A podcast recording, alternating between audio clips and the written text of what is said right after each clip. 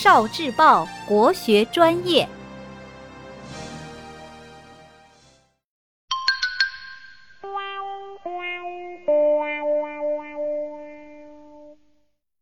百家姓的小知识：古代小朋友会读哪些书呢？其中三、百、千是一定要熟读的。三是《三字经》，千是《千字文》，百就是百家姓了。我们每个人都有自己的姓，为什么我们有不同的姓呢？为什么有的姓很多，有的很少呢？百家姓里赵姓排在了第一位，这是为什么呢？《百家姓》这本书里一共有五百零四个姓。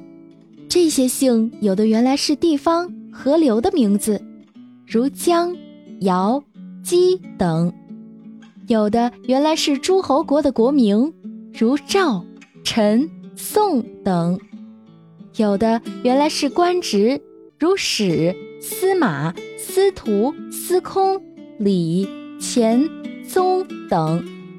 那么姓是怎么来的？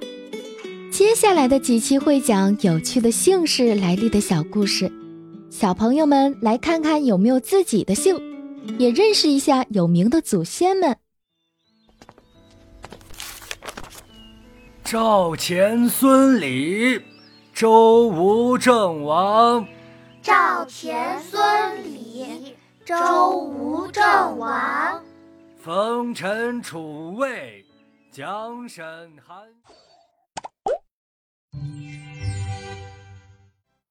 聆听国学经典，汲取文化精髓，关注今生一九四九，伴您决胜大语文。